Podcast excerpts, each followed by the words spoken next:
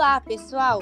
Sejam muito bem-vindos ao nosso podcast. Aqui quem fala são as alunas do terceiro ano do Instituto Federal Baiano. Eu, Isabela Santos, minha amiga Karen Vanieri Nobre. Dá um oi pro pessoal aí, Karen. Olá, pessoal! Espero que este podcast seja muito informativo para vocês. E nossa terceira integrante, Isadora Santos. Olá, ouvintes! Sejam muito bem-vindos. Esse episódio é totalmente dedicado ao Complexo do Pantanal. Então, se você quer saber tudo sobre, é só continuar ouvindo. Considerado o bioma mais preservado do país, o Pantanal está localizado no centro-oeste do Brasil, conhecido também como Coração da América do Sul, nos estados do Mato Grosso e Mato Grosso do Sul, se estendendo pela Bolívia e Paraguai. É muito rico em biodiversidade e apresenta diversas espécies da fauna e flora, possuindo clima tropical. É conhecido mundialmente por apresentar relevo plano e áreas de inundação no período das cheias. É uma região peculiar, não só pelas belezas naturais, como também pelo papel que desempenha na conservação da biodiversidade. Bom, agora nós vamos falar um pouco sobre as características bióticas e abióticas desse bioma. Mas para primeira instância, nós precisamos entender o que são bióticas e abióticas. Bom, de forma resumida, os seres, os seres bióticos são todos aqueles seres que possuem vida, sejam eles autotróficos ou heterotróficos, e eles vão interagir com os fatores abióticos, que são seres que não possuem vida, mas que compõem o ambiente, como por exemplo, radiação solar, temperatura, luz, umidade e ventos, que são fatores físicos, químicos, como por exemplo nutrientes presentes na água e nos solos, ou geológicos, como por exemplo o próprio solo. Para início de conversa, nós vamos colocar aqui os seres bióticos, que são aqueles que possuem vida, e nós vamos falar um pouco sobre a flora do Pantanal. Este bioma ele é extremamente rico na sua biodiversidade. Nós possuímos aqui mais de duas mil espécies de plantas catalogadas só pela Embrapa Brasil. E aí nós podemos ter uma biodiversidade de arbustos, árvores, plantas aquáticas e até mesmo florestas densas e bastante fechadas. E aí nós vamos dar destaque aqui para as espécies camalote da meia-noite e vitória régia, que são espécies características daquela região e desse bioma. E vale lembrar também que nessa flora nós temos diversas espécies endêmicas. Mas o que são espécies endêmicas, Vanielle? São espécies que só existem naquelas condições ambientais. Bom, é, quanto à fauna do Pantanal, vale a gente lembrar e ressaltar que o Pantanal brasileiro sofre influência direta de três biomas, que são o Cerrado, a Amazônia e a Mata Atlântica. Dessa forma, nós temos uma diversidade enorme de espécies. Ó, só de mamíferos, nós temos 132 espécies. E aqui a gente vai ressaltar a capivara e a onça pintada, que são espécies características daquele, daquele bioma. 85 espécies de répteis, sendo na sua maioria jacarés, 463 espécies de aves, como por exemplo o tucano e tuiu, o tuiu inclusive é bastante característico também desse bioma, 35 espécies de anfíbios, como por exemplo a rã verde, e 263 espécies de peixes, como por exemplo o pacu, o piau e o jaú. Inclusive, o jaú ele é o maior da região. E agora nós vamos entrar nas características abióticas do Pantanal. Para início, nós vamos colocar o clima, que é algo bastante característico do Pantanal. O clima é, predominante de lá é o clima tropical, mas ele é caracterizado pela presença de duas estações do ano bem definidas, que é o inverno e o verão. O inverno ele vai ocorrer de abril a setembro e não vai ter chuva nenhuma e vai ter ausência também de temperaturas elevadas. Normalmente, a média é de 25 graus. No verão, o verão vai ocorrer de outubro a março e a gente vai ter bastante presença de chuvas regulares com temperaturas elevadas e as médias vão ser em torno de 30 graus.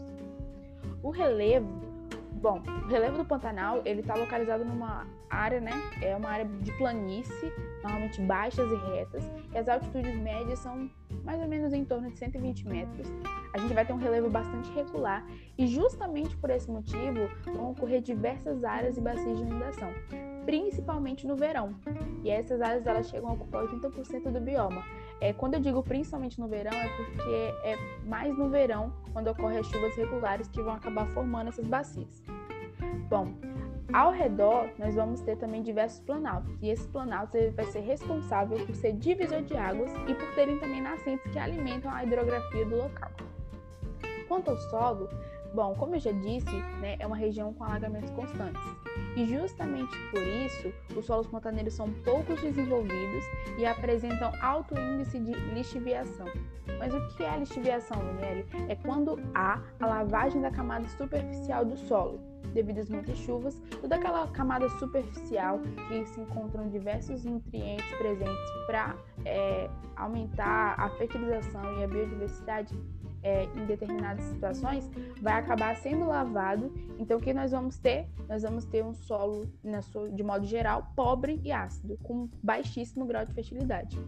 Apesar da biodiversidade, isso é uma questão interessante. Temos uma biodiversidade de plantas muito grande, mas o solo em si é um solo pobre e ácido.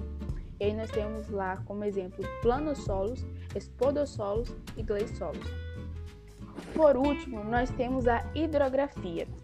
Bom, como eu já disse anteriormente, né, por possuir uma área de planície de inundação e estar localizado em uma porção de relevo plano, circundado por planaltos, o Pantanal ele recebe diversos rios que abastecem suas bacias de inundação.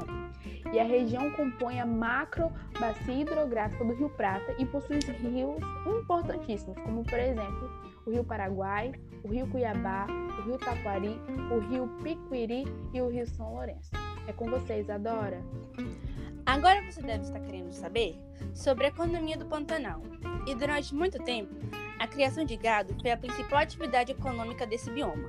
Porém, na década de 70, houve uma inundação e essa atividade pecuária ela declinou. Porém, alguns moradores ainda mantêm seus rebanhos, conseguindo desenvolver aí, né, a pecuária de forma sustentável, gerando emprego e renda. Atualmente, a principal atividade econômica é a venda de iscas vivas e peixes para o turismo de pesca, uma vez que é enorme a quantidade de, rio, de rios e de peixe na região pantaneira. Ah, é claro, não podemos nos esquecer do turismo, que também sustenta essa economia. Existem pousadas que abrigam turistas durante a alta temporada. Essas pousadas são chamadas de barcos hotéis Muitos moradores da região transformam seus barcos em hotéis e viram guias para pescadores de todos os cantos do Brasil e também de outros países. Agora, eu vou passar a voz para minha amiga Isabela. Com toda essa diversidade, a fauna é considerada a mais rica de todo o continente americano. Mas, infelizmente, nos últimos anos, a fauna do Pantanal tem sido alvo de muitas destruições. Devido à grande exploração de pele e penas de animais, algumas espécies estão desaparecendo rapidamente. Um dos grandes fatores dos problemas ambientais do Pantanal é a construção da hidrovia Paraguai-Paraná para navegação de barco de carga. Isso acabará possibilitando o empobrecimento da biodiversidade do Pantanal e atingirá as populações que habitam na região, pois, como já foi falado, a grande maioria depende da pesca. O Pantanal sofre de problemas ambientais, como garimpo de ouro e pedras preciosas, que facilita o processo de erosão e a contaminação dos rios. Aproveitamento dos cerrados. A má administração das lavouras causa grandes problemas de erosões no solo e a utilização de biocidas e fertilizantes contaminam os rios. E o plantio de cana-de-açúcar, que provoca danos à preservação ambiental, trazendo grandes perigos. Além desses fatores, em 2020, nós vivíamos momentos de muita angústia, pois o Pantanal passou a ser consumido pelas chamas. O Pantanal enfrentou neste mesmo ano uma de suas maiores secas da história, sofreu e sofre com desmatamento e teve o pior período de queimadas desde o fim dos anos 90. As queimadas de 2020 já destruíram mais de 2 milhões de hectares na região, o que corresponde a 15% do bioma. E com certeza você, ouvinte, já ouviu em algum meio de comunicação sobre a hashtag Salve o Pantanal, que ficou muito famosa entre os assuntos mais comentados nas redes, que se mobilizaram contra queimadas na região com baixo assinado e links para doações.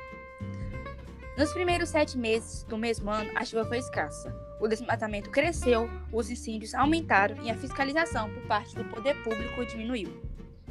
Embora o cenário já comece a demonstrar sinais de recuperação em função das chuvas, especialistas apontam que ela não chega a ser suficiente para uma recuperação e que deve demorar até 50 anos para a regeneração da área. mas contar apenas com a chuva não é o suficiente.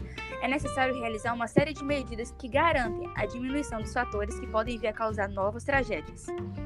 Nós, como sociedade, podemos tomar medidas que ajudem esse bioma tão importante, como, por exemplo, compartilhar informações.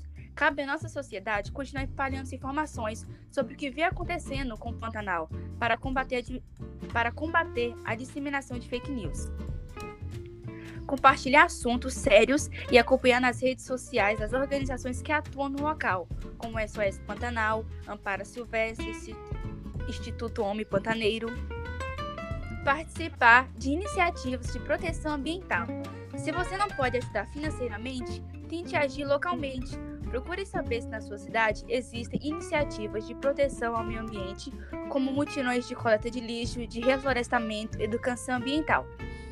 É necessário manter a biodiversidade biológica existente nesse bioma e promover oportunidades de desenvolvimento sustentável.